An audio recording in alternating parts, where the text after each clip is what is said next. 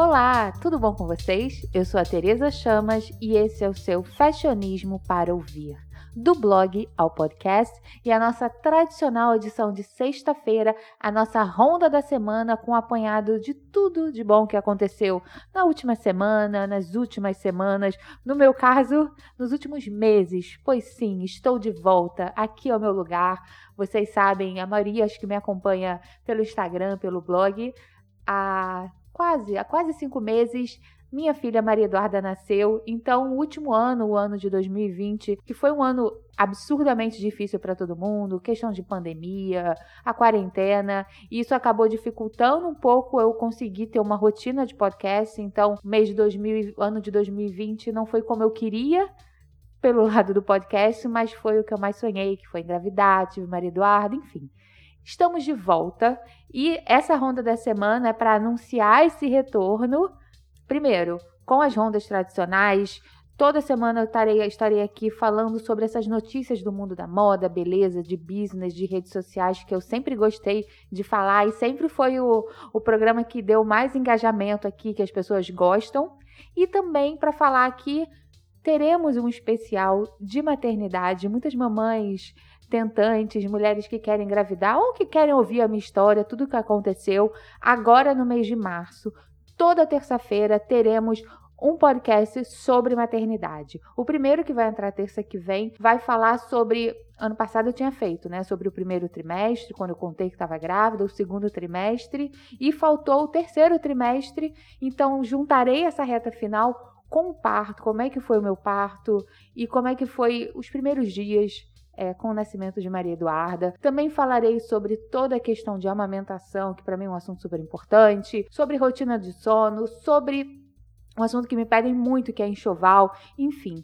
Temos uma série especial. Vou dividir os conteúdos porque tem gente que está mais interessado a ouvir sobre moda, sobre as notícias, outras pessoas que querem esse segmento maternidade. Então, temos espaço para todos. Então, estamos de volta com a ronda da semana. Teremos também outros programas sobre moda exclusivo, sobre beleza, sobre consumo. E cá estou para falar sobre as notícias. Eu separei algumas notícias para o nosso, nosso pocket, nossa ronda de semana. 20 minutos para falar sobre alguns temas que me chamaram a atenção e que acho que tem tudo a ver aqui com a gente. Bom, se tem uma pessoa que sempre dá o que falar, é ela, poderosa, absoluta, soberana, Rihanna. É, enquanto o CD, o novo CD, não vem, a gente não desiste, mas a gente já meio que largou mão, ela tem todo um império voltado para moda e beleza. Tudo começou com a Fenty Beauty, que é a linha de maquiagem dela, que, se eu não me engano, foi lançada há uns 4 anos, que revolucionou no quesito base. As bases e os corretivos também tinham uma gama, tem uma gama de 40, se não me engano, 50 cores que até então não existia no mercado. E essa foi a grande revolução da marca, uma marca obviamente de qualidade superior. Ela não é uma marca barata, chegou no Brasil ano passado e esse foi o grande turning point da Rihanna. Logo depois veio a Savage, que é a linha de lingerie da Rihanna, que também chegou tomando numa época que a Victoria's Secret estava decadente, muito por conta daquele desfile, o fashion show que todo mundo adorava, mas depois a gente começou a, a gostar com a mão na consciência e depois entender que aquilo era totalmente problemático nos dias de hoje, no qual ali tinham mulheres de um padrão extremamente exclusivo, no sentido de excludente, e aquilo não estava mais se tornando uma coisa assim estava gerando identificação e estava sendo, como eu disse, muito problemático. Chegou quem? Chegou Rihanna para provar que existem mulheres de diversos corpos, biotipos, raças, etnias e estava tudo nesse mistura, misturadão da Savage. Eles fizeram um mega desfile que, que parou ao da Victoria's Secret nos bons tempos, com muitas performances musicais. Ele teve o quem quem viu, né? Ele estava exclusivamente na Amazon, foi uma mega estrutura. E eis que há dois anos, em 2019, a Ariana lançou a Fenty, que eu chamo Fenty Modas, que é a parte, é a terceira marca dela, que é a marca de roupa. E eu lembro que foi bem numa época do início do podcast aqui, a gente falou bastante sobre isso. Que o que, que você espera, né? A Ariana é muito famosa globalmente, mas ela tem aqueles fãs mais assíduos que geralmente são os fãs mais jovens e não tão com, digamos assim, um poder aquisitivo. E as pessoas se decepcionaram, na verdade elas criaram uma expectativa de que seria uma marca mais acessível, que tinha um price point mais possível. Só que não. A Rihanna se juntou com a LVMH, que é o maior conglomerado do mundo, que tem marcas de moda como a Dior, como a Louis Vuitton, Moët Hennessy, toda essa linha de bebida, luxo. E a Rihanna foi a primeira mulher negra desde há mais de 30 anos que eles não lançavam nenhuma marca de moda. A última foi Christian Lacroix e ela foi a primeira mulher negra no qual esse conglomerado investiu. E eles queriam toda a expertise deles de alta costura, de moda mesmo alto nível, para a linha da Rihanna, que é uma linha moderna, disruptiva. Então não tem como ser uma coisa barata, não tinha como ser uma coisa barata e muita gente se decepcionou. Mas enfim, tinha o público, tinha o segmento, tinha o alvo e eles seguiram assim por dois anos. Até que, mês passado, em fevereiro, a cantora, na verdade a empresária, anunciou junto com a LVMH que a Fenty Modas estaria dando uma pausa. Eles estão encerrando as atividades, eles podem até voltar futuramente. Deixou uma pequena brecha, mas deixou muito claro que era o fim de uma era. Quem é mais atento conseguia ver que há mais de um mês eles não postavam no Instagram, enfim, tava uma coisa meio que não ascendente como deveria ser, por conta da Rihanna e por conta da marca, da LVMH. Então, talvez muita gente mais ligada no mundo da moda não pegou de surpresa. E quando acabou, as pessoas começaram a fazer uma análise que, de fato, não foi uma marca equivocada, talvez num momento equivocado e com a gota d'água da pandemia, né, que muita gente, muitas pessoas começaram a comprar menos, começaram a sair menos, apesar do mercado de é, e-commerce ter crescido bastante, nem talvez não se comprou tanto luxo quanto se imaginava. E muita gente começou a questionar o fato da própria Rihanna não aparecer tanto com a marca, não promover tanto a marca como, como ela promove a linha de maquiagem, a linha de lingerie e uma mais recente que surgiu depois da de moda, que foi uma de skincare. Então, muito se questionou isso e acabou minguando, enfraquecendo. O que dizem os, os especialistas é que se criou uma expectativa e que acabou sendo aquém do que se imaginava. E muitos dizem também que isso mostra que o mercado da moda parece ser muito envolvente, ser muito propício a chegar uma pessoa uber famosa, porque eu acho que a Rihanna se encaixa nisso, e você simplesmente querer criar uma marca do zero, sendo que isso é muito difícil. Você precisa não só ter a grana, e isso ela totalmente tinha, né? Eles tinham dinheiro e expertise dos melhores profissionais, mas talvez você tenha que ter um conceito você tem que ter uma história para você estruturar uma marca. E hoje em dia a gente vê muitas marcas su surgindo, até mesmo marcas de influenciadores de moda e muito de beleza também.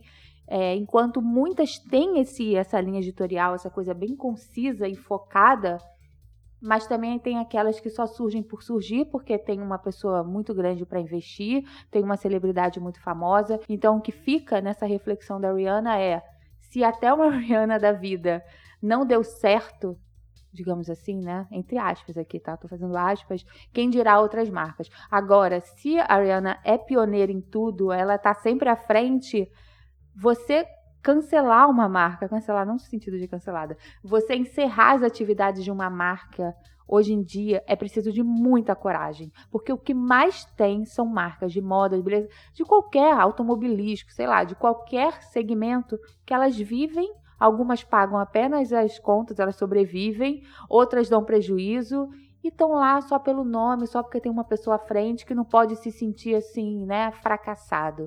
Então a Ariana de forma alguma é fracassada, mas esse empreendimento no momento não deu certo e mostra que até nisso ela saiu na frente e que com certeza anotem, isso vai acontecer com o tempo.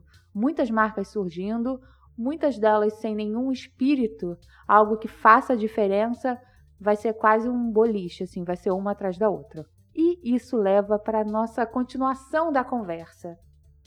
Marcas muito mais estabelecidas, muito mais antigas no mercado de moda, catapultadas e estruturadas e planejadas e geridas por celebridades muito famosas que também estão na corda bamba. A primeira delas, isso eu já li há algum tempinho e saiu mais uma notícia reforçando isso, é a da Victoria Beckham. A ex, a eterna, desculpa, Posh Spice tem a linha dela, se eu não me engano, há quase 10 anos. É uma linha que tem nos desfiles, a Anna Wintour tá lá na frente, é sempre envolvida no marketing, muito bacana. É uma marca descolada, bem inglesinha assim, mas elegante, do jeito que a Vitória transmite o estilo dela, é bem a cara dela a marca.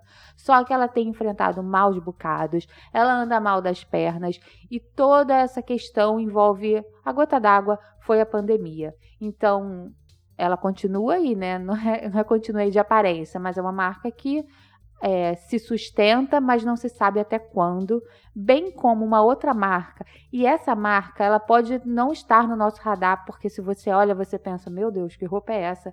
Mas é uma marca muito conceituada e muito premiada, que é a The Row. Vocês já ouviram falar? The Row nada mais é do que a marca das gêmeas Olsen, da Mary Kate e da Ashley, elas lançaram essa marca também tem mais de 10 anos. É uma marca super descolada. Muita gente falava que era nova Celine. Celine é uma marca super minimalista, discreta, caríssima. E depois que a Phoebe Philo saiu, ela perdeu um pouco essa essência e falam que a The Row era a herdeira. Ganhou muitos prêmios do CFDA, que é tipo o Oscar da moda, só que também anda mal das pernas. E um dos motivos é que quem quem já teve oportunidade de viajar para Nova York, com certeza conheceu. Precisa nem precisamos viajar. Quem assistiu Sex and the City sabe que aquela Barney's, que é uma, era uma loja de departamento super de luxo, super descolada, ela ano passado você vê, né? A marca super de luxo descolada faliu, entrou em concordata, se não me engano, a Saks chegou até a comprar a marca, né? Porque é uma marca forte ainda, e era lá que a The Row era super vendida, era muito vendida lá. E com essa falência da Barneys, acabou afetando a marca das gêmeas Olsen, que também está na corda bamba. É, tudo isso são coisas que saem na mídia, que circulam e acabam enfraquecendo mais ainda a marca. E isso acaba sendo um pouquinho de pá de, a pá de cal que falta é, ou para receber um novo investimento, um novo aporte, ou para fechar de vez. E isso só mostra que Rihanna, até nisso, é uma mulher corajosa e sai na frente. Olha, não deu certo, a gente vai se reajustar aqui, ou bola para frente, ela tem outras marcas. A minha opinião é que eu acho que. Aquela opinião de leiga, né?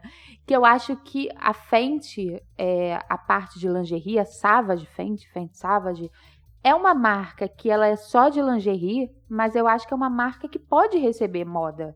Eu não sei se vai ser o luxo que eles querem. Pode até ser, pode não ser, pode ter um price point que eles chamam mais é, classe média, mais equilibrado. É uma marca que ele já está toda estruturada, é, tem um ótimo faturamento e pode meio que aos poucos a Ariana se reintroduzir na moda é, ready to wear mesmo com essa linha. É uma aposta que eu acho que ela pode seguir nesse termo, mas o que eu sonho mesmo é que venha esse CD de reggae. Agora, continuando nesse assunto de marcas e celebridades e influenciadores agora, é incrível como é um assunto rende e que assim, eu trabalho há 13 anos nisso e eu sempre conversava até com muitas amigas do meio, qual vai ser o próximo, qual vai ser o next, o que, que vai ser agora. Isso não só em relação a redes sociais, que a gente vivia numa é, era exclusivamente, unicamente de blogs, tinha um pouquinho de Twitter, depois veio o Facebook, enfim. A gente sempre tenta é, vislumbrar o que vem pela frente para a gente estar tá preparado, para a gente fazer. E uma coisa, uma matéria super legal, isso tem muito a ver com o Brasil, né? Eu acabo falando notícias de fora mas essa é uma notícia que diz respeito, é, uma, é um movimento global, mas que tem acontecido muito aqui no Brasil, uma matéria que eu li na revista Exame, que mostra que as celebridades estão cada vez mais no comando e ocupando espaços não só de garota propaganda, pelo contrário, elas são o oposto de garota propaganda, porque eu acho que isso ficou, essa expressão, esse, essa categoria ficou um pouco, é, se tornou meio famigerado, né? Ah, garota propaganda, que nem quando a Xuxa não usava Monange. O que, que o mercado fez? Ele deu um outro poder a essas celebridades. Agora, elas são apenas uma garota propaganda. Elas não fazem apenas uma publicidade, estrelam uma campanha Muitas agora, cada vez mais, esse é um movimento do mercado cada vez mais comum, elas são chamadas para um cargo. Um cargo nessas marcas nas quais elas trabalham. Pode ser muita gente aí, a gente pode até questionar o lado, o lado ah, será que isso é só de fachada? Chamou fulana para desenhar uma coleção, será que isso é só de fachada? Em alguns casos sim, em outros casos não. O que se nota agora é que o mercado, grandes marcas estão chamando grandes nomes, não são médios nomes, não são pequenos nomes, para comandar seja uma marca, seja um produto, seja uma linha dentro de uma marca. Uma das primeiras, da das, uma das pioneiras a trabalhar nesse formato que é irônico, né? Que eu falei que é, muito se questionava que a Xuxa usava Monange. Agora outra pergunta. A Xuxa se depila na Espaço Laser? Bom, para quem não sabe, a Xuxa é uma das acionistas, né? Ela tem uma rede de franquias com essa empresa de depilação, isso desde 2015. E eu estava lendo uma matéria, se eu não me engano, foi semana passada, mês passado. É, a empresa entrou na bolsa de valores, né? Conseguiu um grande aporte, está lá bombando na bolsa de valores e mostra tudo isso que eu quero falar, que cada vez mais a Xuxa poderia ser só a garota propaganda e poderiam questionar isso. Ah, ela depila lá, ela depila no fulano, ela passa é, creme em casa ou ela não passa nada. Não, ela simplesmente entrou com uma sociedade. Porque até mesmo as celebridades estão vendo que é melhor, às vezes, você entrar, isso quando é possível, né? Nem sempre é possível. Você entrar de sociedade com uma marca, você ter um contrato do que ser apenas a garota propaganda, fazer apenas uma publicidade no Instagram. Isso é bom para a marca, isso é bom para a celebridade e que transmite mais essa verdade que foi meio que arranhada, ainda mais em tempos de redes sociais. Então, assim, se você olhar, eu peguei aqui alguns exemplos de famosas que estão entrando, que entraram há algum tempo nesse movimento que tem até nome, você tem crachá e tudo depois da Xuxa, né, quem entrou em 2019 foi a Anitta com a Skol. A linha dela é Skol Beats, é uma, uma cerveja lá. E desde então ela se tornou head, eu adoro essa expressão, head de criatividade da Anitta. E muito do caso dela, eu estava vendo os números, o impacto que teve nas redes sociais da Skol foi absurdo. Só que as pessoas não querem só medir isso, né? Elas medem tem um outro valor, as marcas têm um outro valor hoje em dia. Obviamente tem um impacto nas vendas, nos números, mas isso vai muito além e pode ser medido até mesmo a curto prazo, mas o tempo mostra é, que isso tem dado cada vez mais certo. Recentemente a Manu Gavassi, que é um mega case, essa menina, ela vira, ela pega o clipe dela, ela não só canta, ela escreve, ela é diretora de arte, de fotografia. Até vi uma pessoa meio que zoando, né, no Twitter, que tipo, ela tá tirando emprego de um bando de gente, o que pode ser verdade, mas que hoje em dia as pessoas são muito slash, né? Elas são barra alguma coisa, elas não são alguma coisa só. E ela se tornou head também de conteúdo da Tanquerei ou Tanqueray, não sei, porque eu não bebo gin, aquelas. É, dessa marca de gin, de bebidas, né? Também vai cuidar da, não só das redes sociais, mas de campanhas, e com certeza ela vai ser à frente também disso. A Isa, ano passado isso eu lembro, se tornou diretora criativa da Olímpicos, que é uma marca de tênis. A Marina Rui Barbosa, que ano passado, além de criar a marca dela Ginger, que é uma marca mais voltada em slow fashion, tem um conceito que eu acompanho a Marina, eu acho super bacana. E também ela virou curadora e diretora criativa do marketplace da Arezo, que se chama Zezemol. Então ela tem lá. E você sabe quando a celebridade gosta de moda, é envolvida com moda, ou até mesmo em negócios, você lê matérias, você consegue sentir uma verdade. Eu acho que isso fica mais atraente, em muitos casos fica nítido, e é mais atraente para a gente ter a tal da confiabilidade.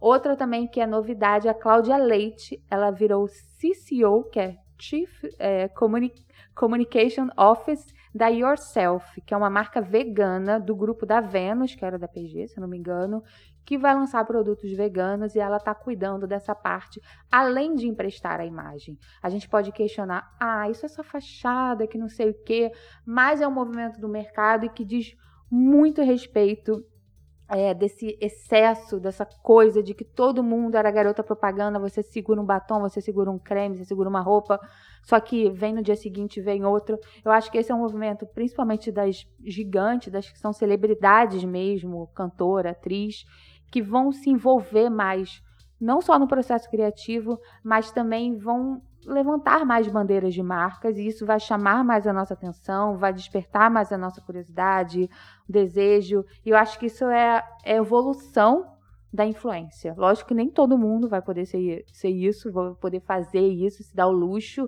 É uma coisa extremamente privilegiado, é, mas eu acho que mostra um impacto mais no mercado impacto, não impacto, mas também impacto do mercado e dessa relação de consumo.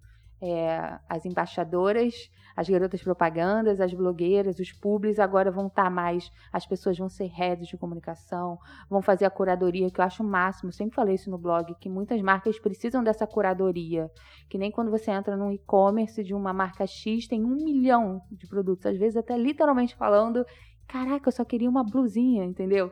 Então eu acho que esse envolvimento vai ser além de você vestir, de você usar, de você recomendar, e eu acho importante a gente ver isso nos próximos meses, nos próximos anos e ficar de olho nessas celebridades, nessas influenciadoras, como elas lidam com isso e o quão verdadeiro a gente vai ver e vai impactar no final da gente comprar e da gente consumir.